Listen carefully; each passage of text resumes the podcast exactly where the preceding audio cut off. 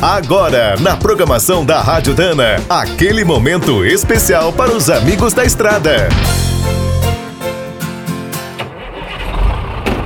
Está começando mais um minuto do caminhão. Fique por dentro das últimas notícias, histórias, dicas de manutenção e novas tecnologias. Infelizmente, todos os dias ficamos sabendo de um acidente grave causado por uma falha nos freios de algum caminhão.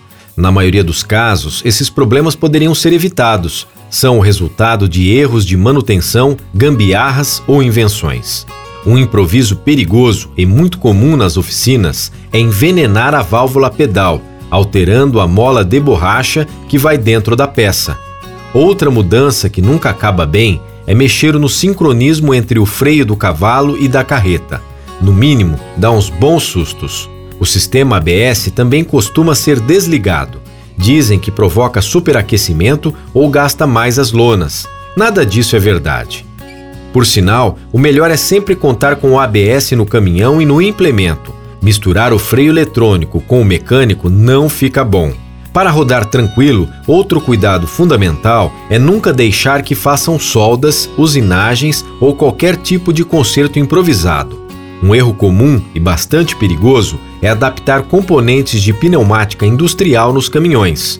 Na hora H, podem falhar. Também é preciso ficar atento durante a compra das peças para os freios. Desconfie dos preços muito baixos e evite os desmanches. Quer saber mais sobre o mundo dos pesados? Visite minutodocaminhão.com.br. Aqui todo dia tem novidade para você.